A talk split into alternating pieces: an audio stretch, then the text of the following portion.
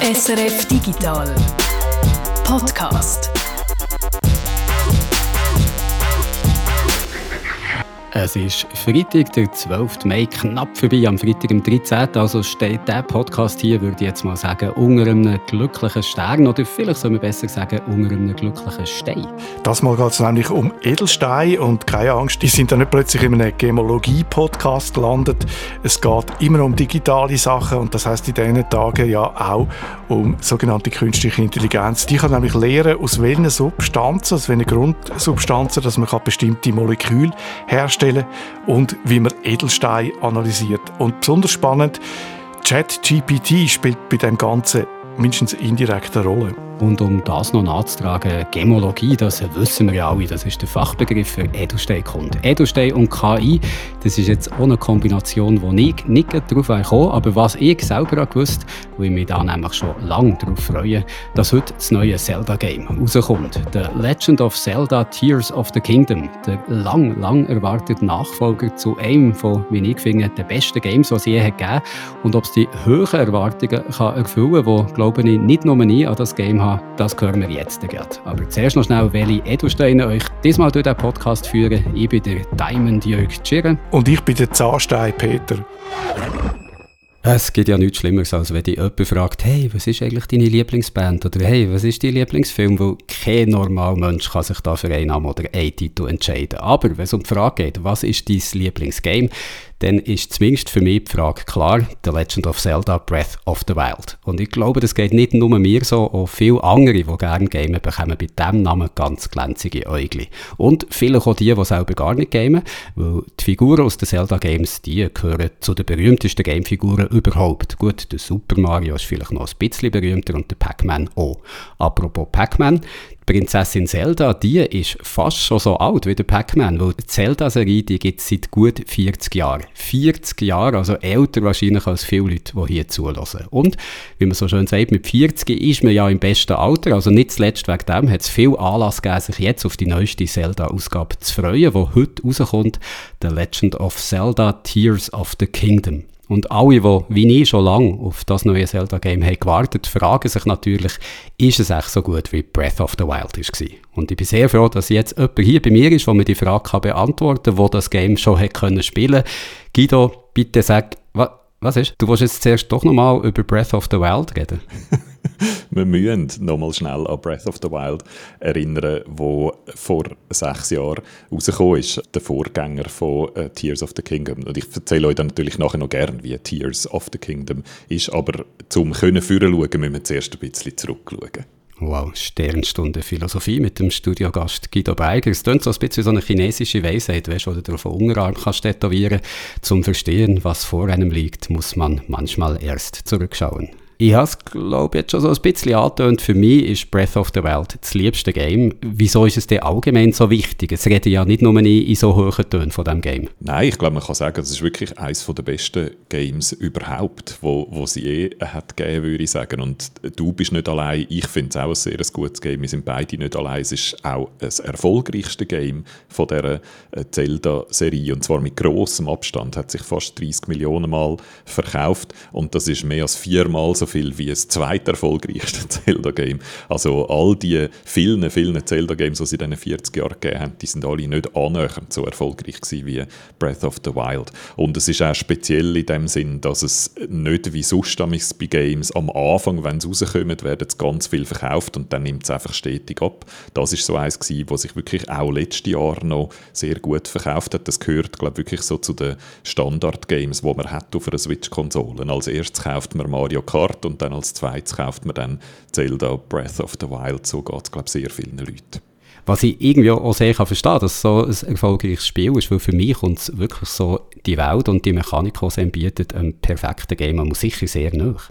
Es ist sehr, sehr, sehr gut designt. Und es ist ja ein sogenanntes Open-World-Spiel. Das sind vorher Zelda-Games eigentlich amigs nicht gewesen. Dort hast du immer mehr so durch Levels durchgekämpft, die in, ja nicht gerade super eng wie ein Korridor, aber trotzdem eng wie ein Spielplatz begrenzt gewesen sind. Und Breath of the Wild ist das erste Game in der Serie gewesen, wo eben wirklich eine offene Welt ist, wo du kannst anlaufen, wo du willst und, äh, und die frei erkunden kannst und dann Rätsel lösen und Monster bekämpfen und so. Und die Freiheit, sich irgendwo können anzubewegen, das ist genau das Ziel von so einem Open-World-Spiel, von dem Genre. Oder? Und das bringt die Schwierigkeit mit sich, dass kann passieren, dass die Spieler dann mit dieser Freiheit überfordert sind. Oder? Dass es so viele Sachen zum Machen gibt, dass man irgendwie gar nicht mehr weiß, was man dann jetzt als nächstes äh, soll machen und einfach sich verliert. Oder?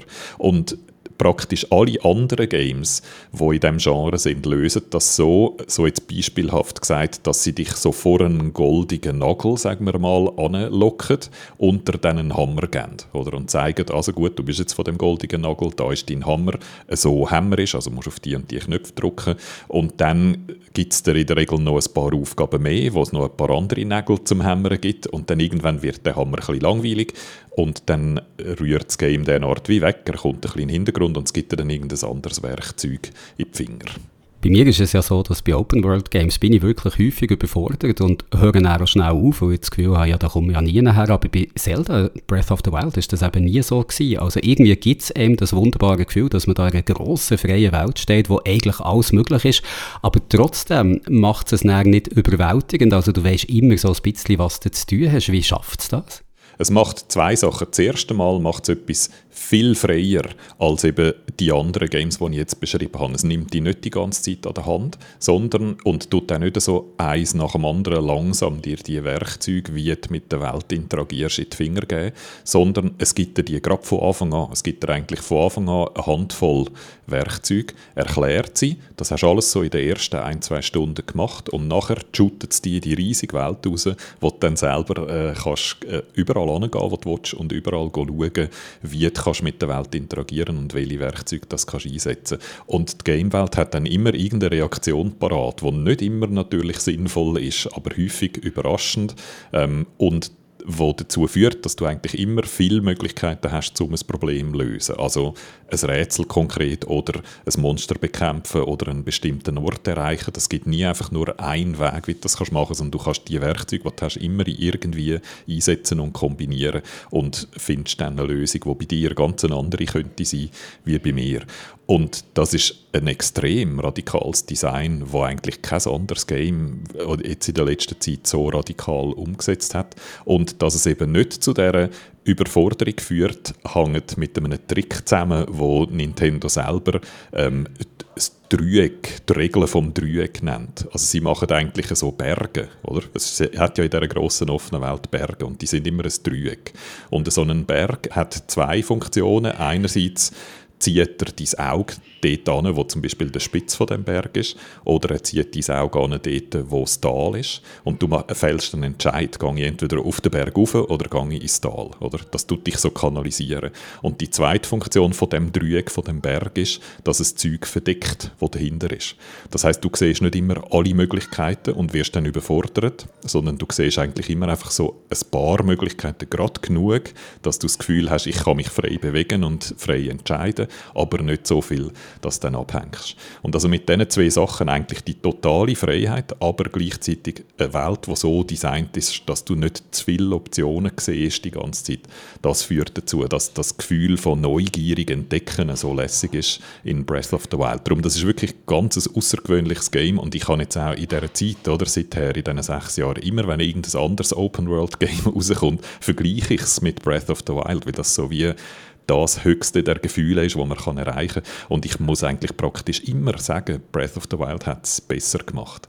Also das heißt jetzt für den Nachfolger, oder, wo jetzt heute rauskommt, Tears of the Kingdom, könnten die Erwartungen nicht höher sein, oder? Die sind eigentlich maximal hoch jetzt. Also ich glaube, mit dem schönen Rückblick auf Breath of the Wild, da haben wir jetzt den Tisch deckt, um über den Nachfolger eben können zu reden, über das neue Zelda-Game Tears of the Kingdom. Ein Game, das haben wir, glaube ich, gemerkt jetzt, wo bei so einem Vorgänger natürlich ganz viel Druck drauf liegt. Und Guido, ich habe es am Anfang schon gesagt, du hast The Legend of Zelda Tears of the Kingdom schon gespielt. Da kommen wir jetzt also zur grossen Frage, wie schneidet es ab im Vergleich zum Vorgänger? Ich bin erleichtert, dass es so gut ist, wenn ich gehofft habe. Also es ist eigentlich genau das, was an Breath of the Wild auch so gut äh, war. Von dem gibt es jetzt mehr in äh, Tears of the Kingdom. Was heißt das genau, mehr?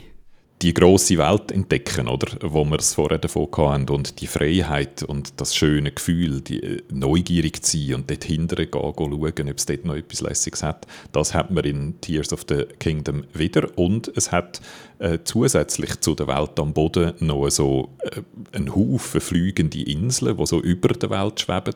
Und Unten dran hat es auch noch etwas, nämlich zum Teil riesige Höhlen, die dann auch dunkel und gefährlich sind, wo man dann auch noch kann erkunden kann. Also du hast eigentlich statt einer Ebene in Breath of the Wild hast jetzt drei Ebenen, oder? Der Boden, der Himmel und, und die Hölle, sozusagen.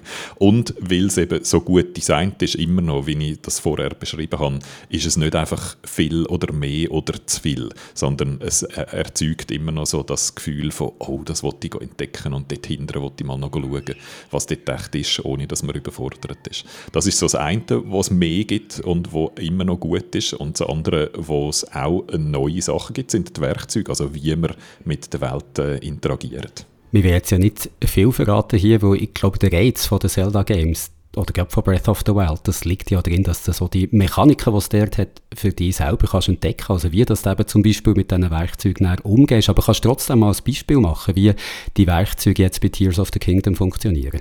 Ich kann, glaube das eine, ähm, würde ich sagen, das wichtigste Werkzeug äh, beschreiben, weil man das auch schon ganz, ganz am Anfang vom Game überkommt und weil ich das Gefühl habe, dass es das ist, was man am meisten benutzt während dem Spielen. Das heißt Ultra Hand. Und das ist so eine magische Fähigkeit, wo man eigentlich Objekte, die äh, in der Gegend umeinander liegen, kann einerseits auflupfen und irgendwo noch jemand anders tun und eben nicht nur das, sondern man kann die Objekte auch zusammensetzen.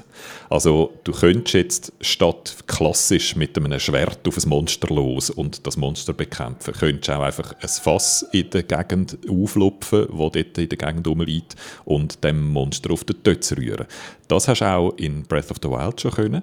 Und was jetzt neu ist mit dieser Ultra-Fähigkeit, ist, dass du zum Beispiel dann drei Fässchen zusammenkleben und und dann noch ein Segel oben drauf montieren und dann einfach schön elegant an dem Monster vorbeischippern, statt das bekämpfen zu gehen. Also du kannst wirklich Gefährt machen, Zeug, wo schwimmt und wo fliegt und wo fährt und wo dein Ross kannst vorne anhängen oder wo du dich kannst verteidigen damit oder du kannst irgendwie ja, schon fast einen Roboter bauen, wenn du willst. Also da hast du wirklich wahnsinnig viele Möglichkeiten und da freue ich mich extrem drauf, was jetzt in den nächsten Jahren wird passieren mit dem, weil das ist schon bei Breath of the Wild so gewesen, dass man noch jetzt, noch heute immer wieder Videos sieht von Leuten, die absolut abgefahrenes Zeugs machen, wo man nie selber drauf gekommen wäre, dass man das auch noch machen in diesem Game. Und mit dieser Ultra-Hand-Fähigkeit haben sie jetzt den Gamer eigentlich wieder ein Werkzeug in die Hand gegeben, was dann wieder so könnte, total eine coole Ideen verwirklichen also wenn wir es jetzt gegen Schluss mal auf den Punkt bringen dann können wir sagen, nach Breath of the Wild haben wir es bei Tears of the Kingdom gerade nochmal mit dem besten Game zu tun, was es gibt. Oder auch mit einem der besten Games, was es überhaupt gibt. Es ist ein absolut grossartiges Game, das muss man sagen. Aber ich schicke jetzt zum Schluss trotzdem noch so ein kleines Aber hinten an. Ähm, weil Breath of the Wild, wo das vor sechs Jahren rausgekommen ist, ist das es so genial ist und dass es so radikal vom Design her ist, so anders wie andere Games, die etwas Ähnliches probieren, ist eine totale Überraschung gewesen. Da hat man nicht damit gerechnet.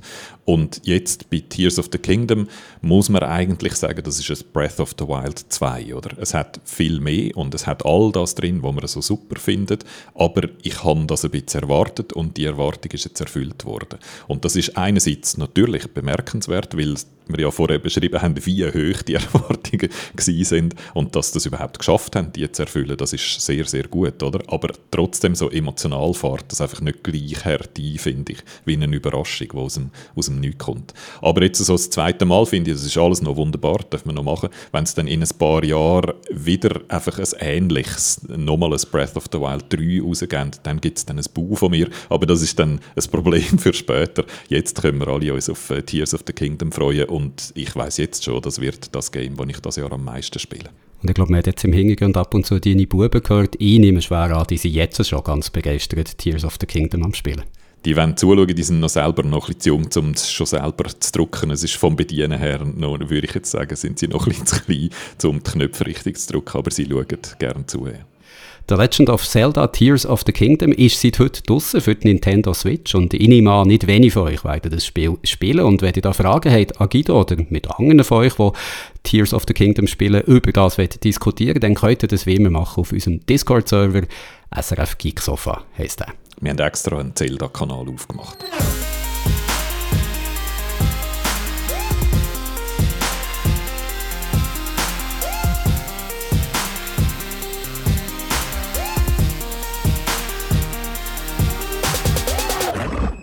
Seit einem Monat schon sorgt das Sprachmodell ChatGPT für Aufruhr. Und ich glaube, man kann sagen, es ist in diesem Jahr kein Tag vergangen, wo nicht irgendwo über die sogenannte künstliche Intelligenz berichtet wurde. Eine Aussage, die ehrlich gesagt auch schon fast eine Plattitüde ist mittlerweile. Im letzten Jahrzehnt hat KI enorme Fortschritte gemacht. 2012 ist es bei der Bilderkennung zu einem Durchbruch gekommen. Der hat gezeigt, dass das Potenzial von neuronalen Netz äh, ist, was man daraus machen kann. 2017 dann eine weitere Revolution.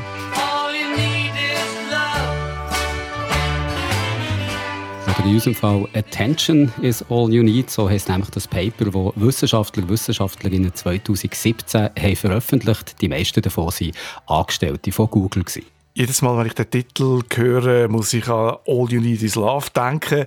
Der Attention-Mechanismus ist für Sprach-KI-Anwendungen entwickelt worden, zum Beispiel für Übersetzungen. Da trainiert man ein Modell mit Beispiel, etwa einem deutschen Text oder französischen Übersetzung dazu.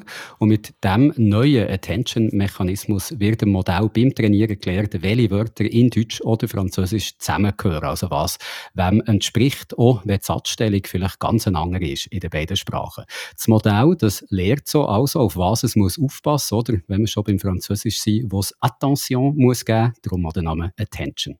Der Attention-Mechanismus spielt nicht nur bei Übersetzungen eine Rolle. Er kann einem KI-Modell auch so etwas wie Verständnis für Sprache beibringen. Oder es wirkt mindestens am Schluss auf uns so.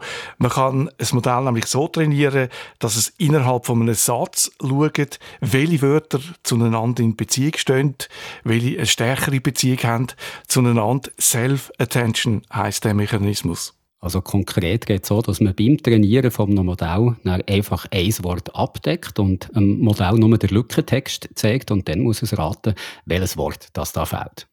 Wenn ich zum Beispiel sage, ein Modell, weil die Heizung nicht läuft, ist es Pünktli, Pünktli. Violett, Stricken oder Fleischkäse würde da nicht passen. Kalt aber schon, weil die Heizung nicht läuft, ist es kalt. Das Modell lehrt also in diesem Zusammenhang das Wort kalt zu ergänzen. Bis dahin hat KI bei Sprachverarbeitung stur einfach Wörter hintereinander angeschaut. Grundsätzlich mit dem neuen Attention-Mechanismus hat das Modell jetzt einen grösseren Kontext im Blickfeld. Es sieht Beziehungen zwischen den Wörtern, die weiter auseinander liegen, zum Teil über die Satzgrenzen raus, wie es die Wörter nicht einfach stur eins nach dem anderen verarbeiten muss. Und das hat den Vorteil, dass man gleichzeitig grosse Textmengen kann verarbeiten kann, weil wenn man schön alles nacheinander der Reihe nach müsste abarbeiten, dann wird es wahnsinnig lang lang gehen und man würde wahnsinnig viel Zeit damit verlieren. Der Attention-Mechanismus ist ein zentraler Bestandteil von einer neuen KI-Architektur, dem sogenannten Transformer.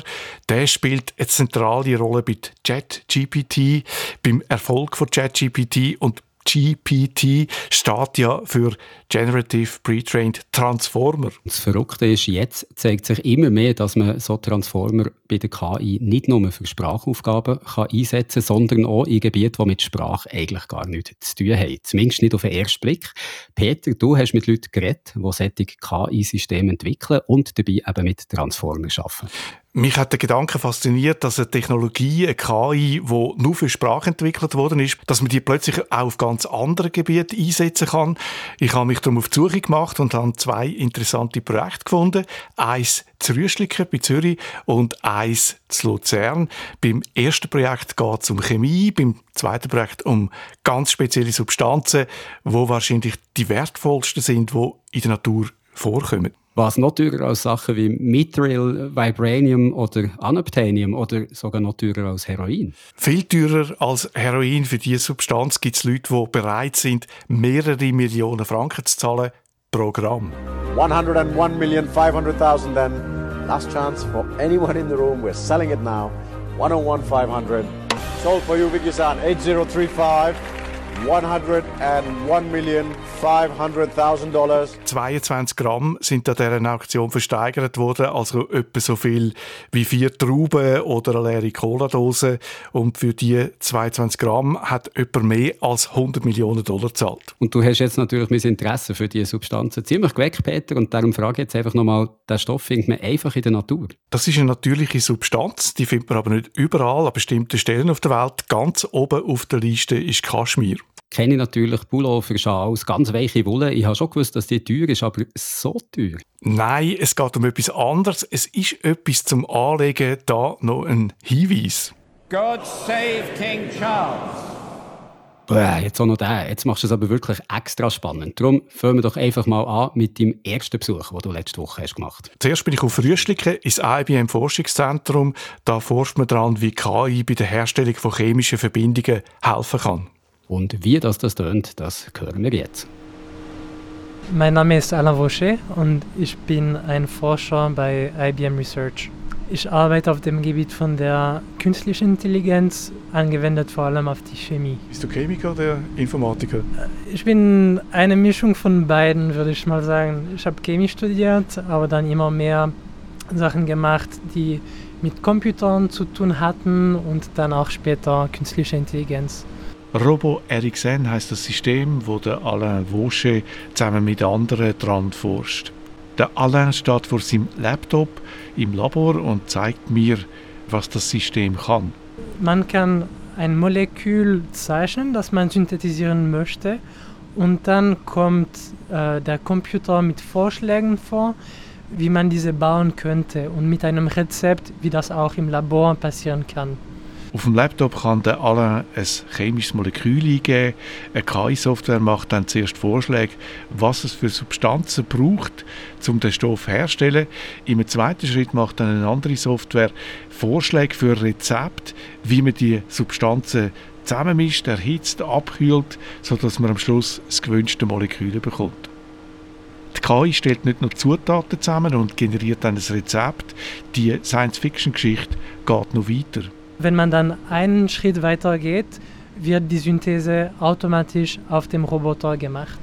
Eine Software steuert auch noch einen Roboter, der das Rezept ausführt, im vollautomatischen Labor.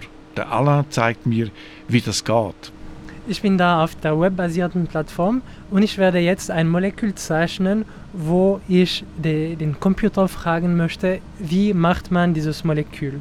Also da kann ich einfach mit der Maus das Skelett vom Molekül zeichnen und ich mache das mal vor mit einigen Kohlenstoffatomen. Ich kann äh, Sauerstoff hinzufügen. Am Bildschirm zeichnet er die chemischen Formeln, wie man sie vielleicht aus dem Chemieunterricht noch kennt. C für Kohlenstoff, O für Sauerstoff, zwischen ihnen ein oder mehrere Striche, die anzeigen, wie die Atome miteinander verbunden sind. Ich kann hier einen Ring machen, vielleicht da noch. So. Und wenn ich dann auf den Knopf drücke, wird in der Cloud, also nicht einmal in der Schweiz, ein Modell der künstlichen Intelligenz vorhersagen, was die Bausteine sind, mit denen ich so ein Molekül synthetisieren kann. Nach ein paar Sekunden sieht man auf dem Bildschirm eine Liste mit den Zutaten, Substanzen, die man ab der Stange kann kaufen kann. Dann generiert KI verschiedene Rezeptvorschläge, wie man die Substanzen richtig verarbeitet, sodass man dann am Schluss die Verbindung, die man da gezeichnet hat, tatsächlich auch überkommt. In einem zweiten Schritt wird gesagt, äh, x Milliliter von einer Substanz hinzufügen, vielleicht 5 Milliliter von der anderen und dann bei 80 Grad für einen Tag mischen und so weiter. Das Rezept wird jetzt vom Laborroboter ausgeführt. Roboter, das ist eine Kiste, vielleicht etwa so groß wie eine Wäschmaschine oder eine industrielle Geschirrwaschmaschine, die, die man einmal im Restaurant sieht. Rundum hat es Glasscheiben zum Hineinschauen. Drin hat es verschiedene Behälter und einen Arm, der vom Roboter. Sind das Pumpen dort? Genau, es sind Pumpen, die, die Flüssigkeiten innerhalb vom Roboter von einem Gefäß zum anderen transferieren können, wie zum Beispiel von einem äh, Lösungsmittelbehälter oder von einem Reagenzglas in den Reaktor. Wenn wir jetzt eine Minute warten oder so, werden wir sehen, wie sich das bewegt. Reaktoren, das sind kleine, runde Stahlzylinder. Mit einem Reaktor kann man eine Flüssigkeit, die drin ist, abkühlen oder erhitzen. Es hat natürlich auch Sensoren und Ventil drin. Die Minute ist jetzt abgelaufen, jetzt geht's los.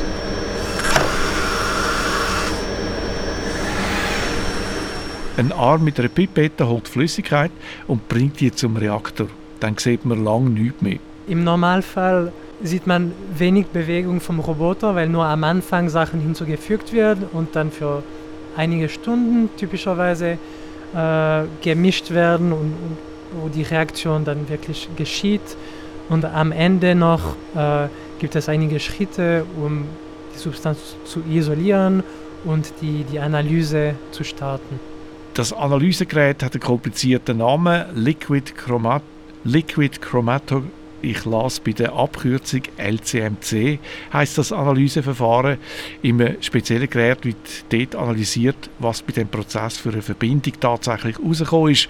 Ob es die gewünschte Verbindung ist, die, die der Alain ganz am Anfang im Computer gezeichnet hat und die KI das Rezept und Zutaten dazu generiert hat. Oder ob etwas schiefgegangen ist und etwas ganz anderes dabei rausgekommen ist. Das alles basiert auf KI, wo eigentlich für Sprache entwickelt worden ist. Bei ChatGPT wird die Eingabe ein Text zuerst in einzelne Einheiten zerlegt.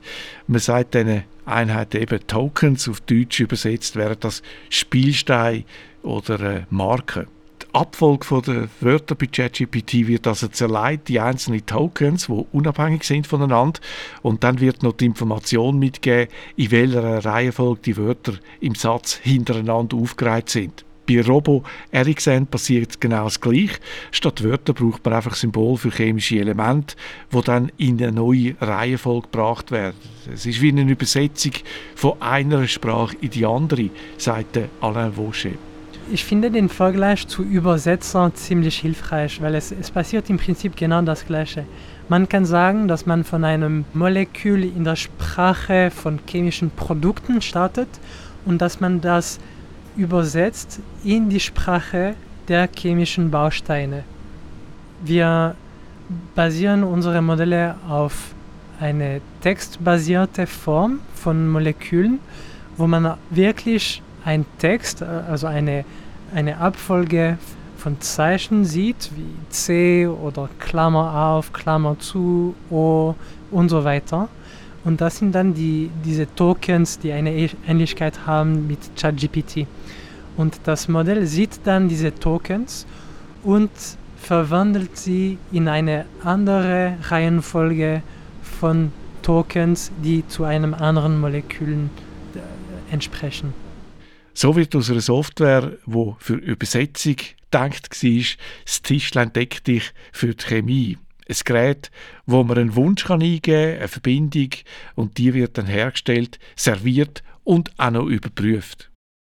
Und das ist ja auch schon so ein Allgemeinplatz, dass man sagt, ui, das klingt jetzt aber wirklich wie Science Fiction. Aber dass eine Software, die eigentlich für Übersetzung ist entwickelt worden, jetzt auch noch die Chemie beherrscht, also das klingt jetzt wirklich wie Science Fiction. Und äh, da tauchen interessante Fragen auf, zum Beispiel, ob Sprache mehr ist als nur ein Mittel zur Kommunikation, ob Sprache mit dem Denken stärker verbunden ist, als wir bis jetzt angenommen haben. Es gibt Hinweise auch, dass Sprache zum Beispiel beim Gedächtnis eine wichtige Rolle spielt.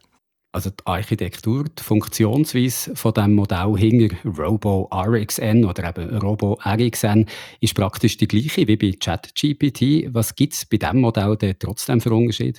Das Modell ist viel kleiner und es ist mit anderen Daten trainiert worden. Zum Vergleich, die Modelle hinter ChatGPT, zum die trainieren braucht man extrem viel Text, also ziemlich das ganze Internet. Die KI hinter Robo RxN hat man mit einem Bruchteil von diesen Daten trainiert und natürlich auch nicht mit Text aus dem Internet, äh, Literatur, sondern mit Daten aus der Chemie, mit Verbindungen. ChatGPT 3.5, das ist so die Version, wo man äh, gratis einfach ohne großen Aufwand kann äh, ausprobieren. Die besteht aus 200 Milliarden Parameter. Die neueste Version äh, von ChatGPT, ChatGPT 4, die ist fünfmal größer. Das heißt, das Modell wird durch eine Billion Parameter bestimmt. Das sind 1000 Milliarden Parameter, einfach 1000 Milliarden Zahlen. Bei Robo Ericsson sind es 10 12 Millionen Parameter, so in dieser Grössenordnung. Also das zähle ich jetzt schon gar nicht mit, das können wir eh nicht vorstellen. Darum lieber die Frage, bei so Sprachen, da spielt der Attention-Mechanismus eine wichtige Rolle, haben wir am Anfang gehört. Wie sieht es denn aus, wenn solche Modelle bei der Chemie gebraucht werden? Sehr ähnlich wie bei Sprachen auch. Das Modell macht ja eine Übersetzung zwischen den zwei Darstellungen. Interessant noch, Alain hat mir gesagt, wenn man in das Resultat oder in die Resultate von dem Attention-Mechanismus hineinschaut, dann sieht man interessante Beziehungen, die der herstellt zwischen den Elementen oder zwischen den Molekülen. Ich weiß nicht genau. Auf jeden Fall, es gibt dann so Hinweise für Forscherinnen und Forscher, wo man nutzen kann, wo Menschen nicht drauf gekommen sind. Jetzt hast du ja nicht nur die Labors von der IBM Zwischen besucht, du bist ja auch noch in ein anderes Labor gegangen und jetzt kommen wir wieder zurück auf die unglaublich teure Substanz, die wir es vorhin schon hatten. Du bist nämlich ins Labor gegangen, wo die Substanz untersucht wird. Eine teure Substanz, notabene, wo du uns bis jetzt noch nicht verraten hast, was es eigentlich ist. Also jetzt raus mit der Sprache, Peter, von was reden wir da? Und wüsstest du vielleicht auch, wann ich die Substanz zu einem Discountpreis kaufen könnte? Äh, das Zweite kann ich nicht versprechen. Ich kann nur sagen, ich bin auf Luzern ins Gübelin Gem Lab. Das ist ein Labor, das spezialisiert ist auf die Analyse von Edelstein, Rubin oder Saphir zum Beispiel. Die gehören zu den teuersten Substanzen, die es gibt in der Natur. Of fine Kashmir sapphires at 80 million dollars. Thank you. 80 million. 82 million we have with Karen San. 83 million Vicky San. An dieser Auktion bei Christie's vor vier Jahren ist ein 109 Karat oder 22 Gramm schwerer Saphir für mehr als 101 Millionen Dollar verkauft worden, versteigert worden. Das macht äh, rund 4,6 Millionen Dollar pro Gramm. Es gibt aber noch teurere Saphir, habe ich mir sagen lassen. Das Gübelin Gem Lab zu Luzern analysiert also Stein und macht Reports, Bericht. Aufgrund von diesen Bericht wird dann der Wert eingeschätzt äh, von dem Stein. Das Auktionshaus Christie's gehört auch zu den Kunden von Gübelin. Und schon bald spielt bei dieser Analyse auch KI eine wichtige Rolle. Und warum das so ist, warum man künstliche Intelligenz braucht, wenn man so Edelsteine analysiert, das haben die Spezialisten bei Gübelin erklärt. Ein unauffälliges Bürogebäude, ein bisschen außerhalb vom Stadtzentrum Luzern. Da ist das Gübelin Gem Lab die Einzig die Sicherheitstüren zu dem Büro und zu dem Labor sind ein bisschen außergewöhnlich. Kein Wunder, da werden Edelsteine im Wert von Abermillionen Franken angeschaut und untersucht. Mein Name ist äh, Daniel Niefeler, ich bin der äh, Managing Director vom Gübelin Gem Lab. Wir haben drei Labore, eines ist hier in der Schweiz, eines ist in Hongkong und eines in New York. Und wir sind Dienstleister für die Edelsteinindustrie, also Business to Business. Wir tun die Faktoren von einem Stein, die wertbestimmend sind, aber wo man nicht einfach so kann sehen als Laie oder ohne die entsprechende Analytik wir bestimmen. Und unser Dokument ermöglicht dann eigentlich eine korrekte Preisfindung. Der Daniel Niffler ist Geowissenschaftler und äh, Festkörperphysiker. Er erzählt mir, was für Steine sie da begutachtet. Es sind äh, primär alle Arten von Edelsteinen, Diamanten natürlich, Perlen, aber unsere Spezialisierung sind wirklich die sogenannten Farbedelsteine und dort ist es die Herkunftsbestimmung wo das hat einen sehr grossen Einfluss, ob ein Smaragd jetzt von Kolumbien kommt oder von Sambia, ob ein Saphir von Kaschmir kommt oder von Madagaskar oder ob ein Rubin von Burma kommt oder von Mosambik. Äh, toller Kaschmir-Saphir wird vielleicht für 10 Millionen verkauft, wenn eben der entsprechende Report unser Dokument sagt, dass er vom Kaschmir ist und wenn vielleicht der genau gleich steht, genau gleich echt und äh, authentisch und ähm, gleiche Qualität, wenn der von Madagaskar kommt, ist möglich, dass der nur 1 Million macht. Also wir reden auch wirklich von Grössenordnungen. Die Herkunft ist also ein ganz wichtiger Faktor, der den Preis bestimmt. Neben der Herkunft klärt das Gübelin Gemlab aber auch ab, ob ein Stein bearbeitet worden ist, erhitzt worden ist. Auch das hat einen grossen Einfluss auf den Preis. Und darum ist es bei wertvollen Steinen wichtig, dass man die Herkunft und den Zustand kann dokumentieren kann, eben mit einem Report von Gübelin. Da braucht man eine aufwendige Analytik, da braucht man sehr viel Fachwissen, was die Leute hier haben. Und bei Steinen aber einen bestimmten Wert, also ich sage da vielleicht ab 5000, 10.000 10'000, 20'000 Franken, lohnt es sich nachher, so einen Report zu machen. Und unsere ist wirklich in, diesen top, ganz hochwertigen Steinen. Gebraucht werden die wertvollen Steine vor allem in Schmuck, zum Beispiel auf der Krone von Charles III. Dort hat es farbige Edelsteine drauf, habe ich gesehen.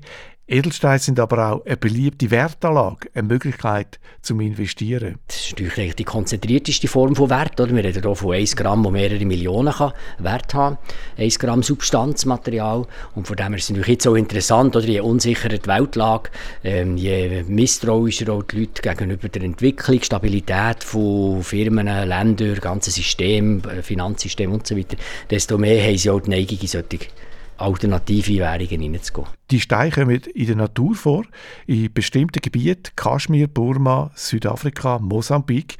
Dort holt man die aus Minen raus. Ort, wo man irgendwann mal zufällig entdeckt hätte, sagte Daniel Niefler. Meistens fängt es ja auch mit dem Zufall an, dass man etwas sieht und dann sieht man vielleicht, das könnte etwas Größeres sein und dann kommen dann vielleicht auch professionellere Firmen und machen eine richtige Exploration. Was zwar mehr typisch ist bei Diamant, ist bei Farbsteinen sind sehr oft kleinräumlich und darum ist auch der Farbsteinabbau, also eben Rubin, Saphir, Smaragd, ist sehr oft wirklich artisanal oder auch kleine Organisationen, kleine Kooperativen, die diese Vorkommen die abbauen. Wo ein Stein herkommt und ob er bearbeitet worden ist, diese Fragen gehen Gemologinnen und Gemologen an, da im Gübelin Gem Lab. Sie sind dann in Ihrem Büro, arbeiten glaube ich etwa zehn Leute an, nehme ich jetzt an, oder? Und ich sehe ein Mikroskop rumstehen, wenn Sie mir könnten sagen, was dort passiert. Ja, wir können es gerne mal schauen. Wir laufen zum Arbeitsplatz von Klaus Schollenbruch. Er ist ein erfahrener Gemolog oder Edelsteinspezialist. Auf seinem Tisch liegen neben dem Mikroskop farbige Steinchen. Auf dem Computer sieht man ein Diagramm und Klaus Schollenbruch erklärt mir jetzt, wie er vorgeht. Ich nehme erstmal die Abmessungen, das Gewicht von den Steinen. Ähm, dann äh, schaue ich mir die Daten an, die unsere Analysten erhoben haben. Also das sind spektroskopische Daten, chemische Daten dann schaue ich mir den Stein natürlich auch im Mikroskop an, schaue mir dort Einschlüsse an. Und die Einschlüsse, die verraten mir dann schon relativ viel, ob der Stein natürlich ist, synthetisch, ob er behandelt wurde und er gibt mir auch schon Hinweise darauf, wo er herkommen kann. Und dann vergleiche ich all diese Daten und dann ziehe ich meine Schlussfolgerung, wo er denn letztendlich herkommt. Der Stein, den Sie jetzt gerade äh, analysieren, was ist das für eine? Das ist jetzt ein Saphir. Und ich zeige jetzt hier gerade das Spektrum von einem, äh, von diesem Saphir hier. Man sieht hier die Absorption vom Licht und diese Absorption, die ist zum einen verantwortlich für die blaue Farbe, weil nicht das ganze Licht durchkommt.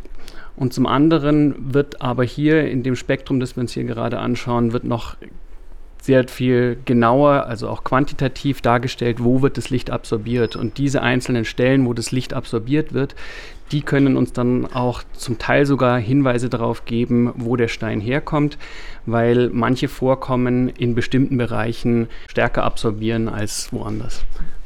All die Eigenschaften von einem Stein geben Hinweise, aus welchem Gebiet der könnte kommen. Sie geben Hinweise, wie wertvoll dann ein Stein auch ist. Es sind aber die einzigen Angaben, die die Expertinnen und Experten da haben. Sie wissen nicht, wer der Kunde ist. Die auch die Information wegnehmen vom Kunden, oder? Es macht allenfalls unbewussten Unterschied, ob jetzt ein Klaus einen Stein überkommt, der von Christie's oder Sotheby's kommt, mit einem Versicherungswert von 20 Millionen, oder ob es irgendwie der äh, unbekannte Händler ist, der ins typischerweise schwer behandelte Steine gibt, die keine 5000 Franken wert haben. Oder? Darum tun wir wirklich die ganze Information wegstrippen und alles, was sie an Indizien bekommen, darf nur aus dem Stein rauskommen. Wirklich, wir behalten sie blind für, ähm, für alles andere. Eine grosse Hilfe sind Referenzsteine. Das ist eine Sammlung von Steinchen zum Vergleichen. Steine, wo man weiß, wo sie herkommen, aus welcher Mine und wo nicht behandelt sind. Die Referenzsteine sehen ganz unscheinbar aus. Wir haben hier in diesen zwei blauen Safes Proben. Das sind kleine, unspektakuläre so Abschnitte, Bruchstückchen von allen kommerziell relevanten Minen, also Farbedelsteinminen von der ganzen Welt. Es sind 28'000 Proben in etwa. Klaus oder, ist sehr viel unterwegs. Tadschikistan, Madagaskar, äh, Grönland, ähm, wo bist du noch? Pakistan, Pakistan genau. Sambia. Für uns ist es sehr, sehr wichtig, dass wir authentisches Material bekommen. Wir werden sonst nonstop ähm, beschissen oder, mit falschen Steinen, wo es natürlich für die könnte interessant sein wenn wir falsche Referenzen am Material haben. Oder für in AI-Language zu also die Ground Truth, die ist natürlich für uns sehr, sehr wichtig. Die Ground Truth, die Wahrheit oder die Referenz ist ein wichtiger Begriff für die künstliche Intelligenz im maschinellen Lernen. Es sind die Fakten, die Daten, wo man sicher ist, dass die stimmen. Mit einer ganzen Datensammlung von solchen Fakten trainiert man ein Modell oder ein neuronales Netz. Um einen Edelstein einschätzen, brauchen die Spezialistinnen und Spezialisten bei Güberin drei verschiedene Quellen. Zuerst einmal natürlich das Mikroskop. Mit dem Mikroskop schauen sie einen Stein an und notieren alles, was auffällig ist. Für die nächsten zwei Quellen gehen wir ins Labor, gerade nebendran. Da wird mit Hightech-Geräten in Stein hineingeschaut, zum Beispiel mit Licht. Hier haben wir die verschiedenen Spektrometer. Man sieht von nicht sehr viel, es sind Plastikboxen. Das Prinzip ist aber immer das Gleiche. Wir nehmen eine Strahlung, also eine Wellenlänge, die wir kennen. Wir schicken das durch den Stein durchschicken. Das wird x-mal reflektiert intern, sammeln Informationen, chemische, strukturelle Informationen. Wir messen nachher, was rauskommt. Und die Differenz erlaubt uns nachher im Vergleich mit den Steinen von bekannter Herkunft und mit bekannter Behandlungszustand sagen, was es ist und wo es herkommt. Mit einem anderen Gerät, mit einem Massenspektrometer, findet man heraus, was für Spurenelemente in einem Stein enthalten sind. Wir ähm, haben hier einen Laser, den wir auf den Rand des Steins draufschießen und äh, machen ein Loch da drin. Und die Partikel, die wir rausholen, wir nachher mit einem Gasstrom hier überführen ins Massenspektrometer. Wir erhitzen so zwischen 8.000 und 10.000 Grad Celsius. Jedes Atom wird isoliert. Wir messen den nackten Kern nachher hier im Massenspektrometer messen. Das ist hochsensitiv und äh, wir können auch innerhalb von ein paar Millisekunden können wir 20, 30, 40 unterschiedliche Isotope messen.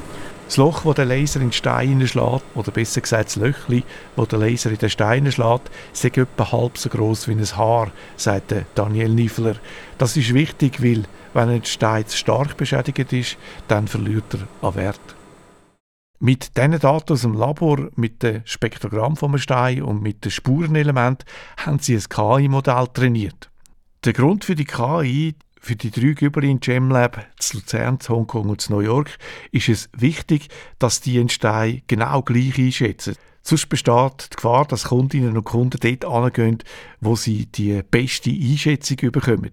Für Güberin ist es darum ganz wichtig, dass die drei Labor einheitliche Standards einhalten beim Sammeln der Daten. Es ist aber auch wichtig, dass am Schluss die Auswertung von diesen Daten genau gleich abläuft.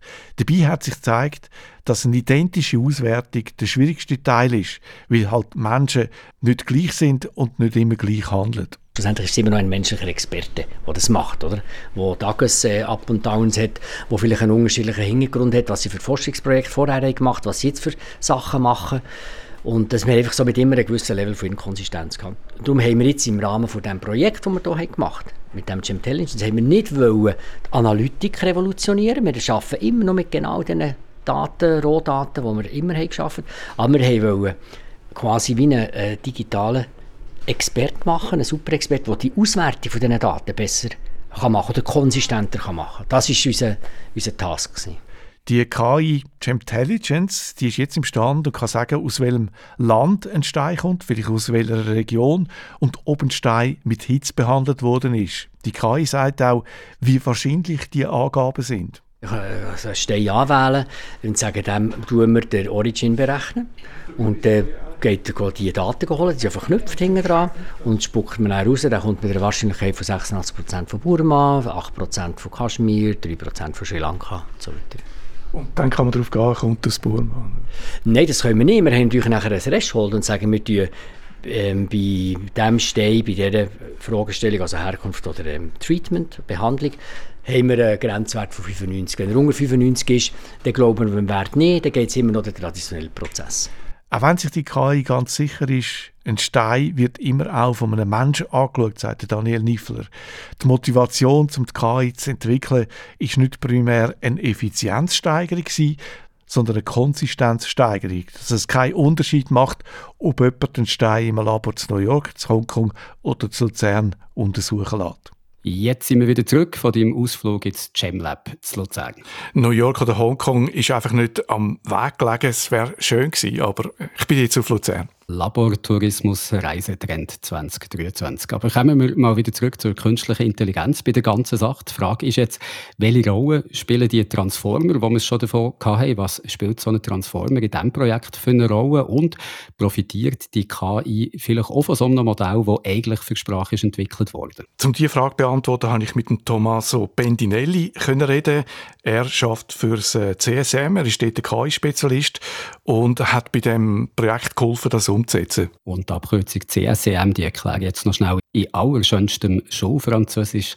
CSCM, das steht für Centre Suisse Électronique et Microtechnique. Das CSM, das ist eine nicht gewinnorientierte Unternehmung, die forscht und hilft Firmen bei der Umsetzung von Hightech-Projekten.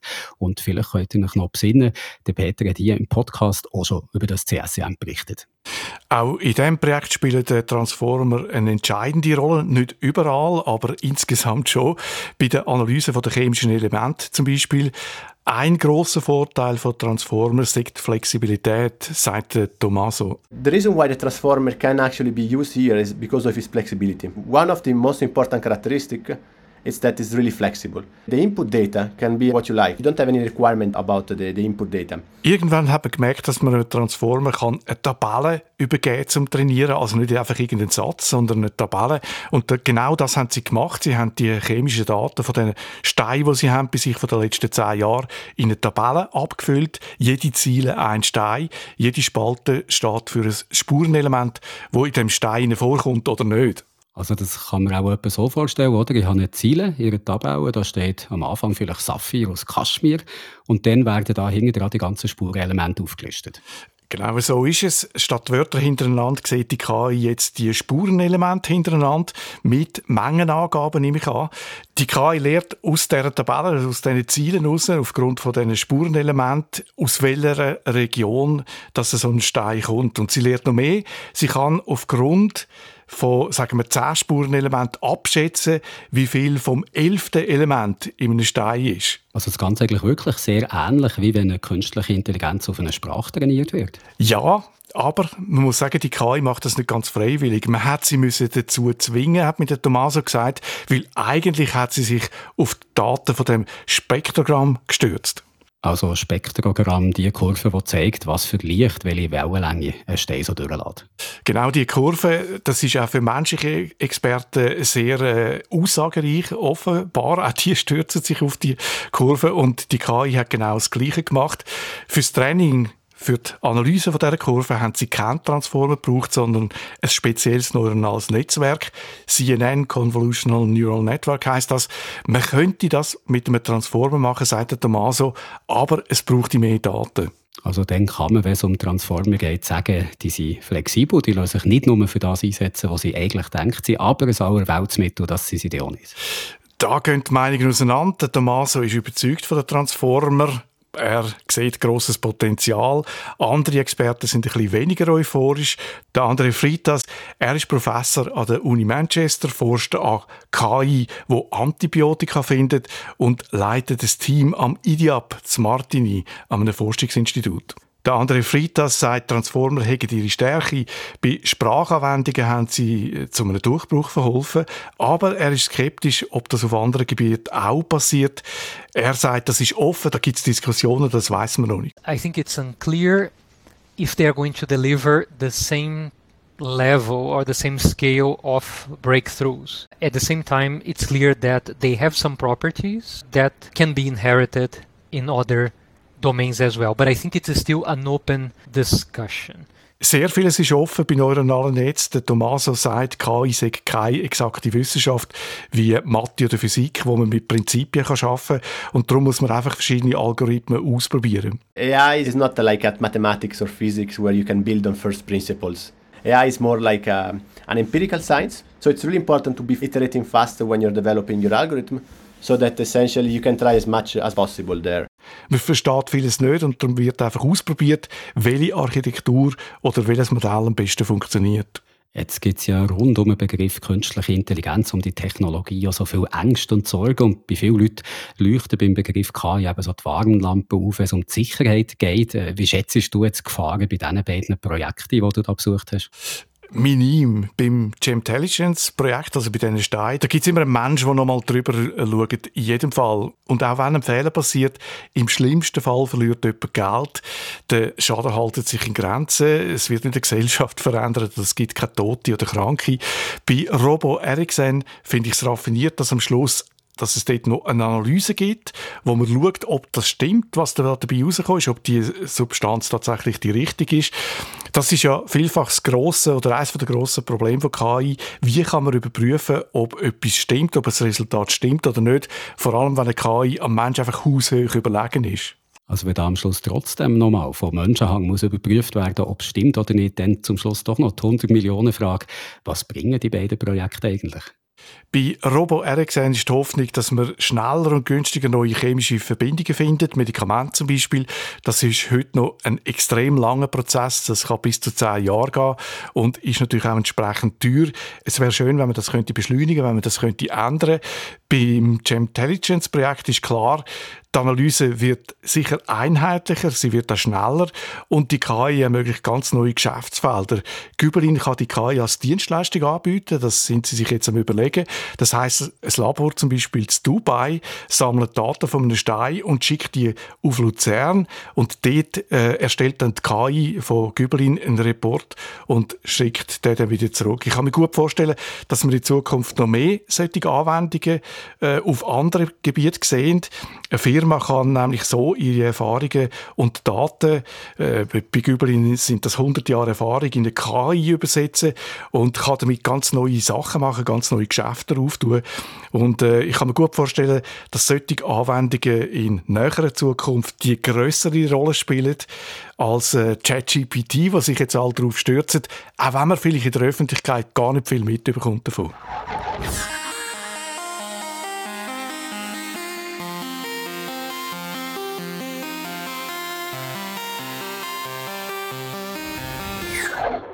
Nächste Woche ist wegen der Auffahrtwege ja eine kurze Woche und ich nehme an, nicht wenige von euch machen am Freitag auch noch frei und genießen ein verlängertes Wochenende, aber keine Angst, wir haben die Stellung. Der Digital Podcast der kommt auch nächsten Freitag wieder. Und dass wir da zu einem schnellen Schluss kommen, verabschiede ich mich schon mal im Namen von Jürgen und mir und mache mal ein bisschen lustig, was im Podcast von der nächsten Woche noch von euch wartet. Nicht mit vielen Worten, weil beim Thema von der nächsten Woche sind Töne viel schöner.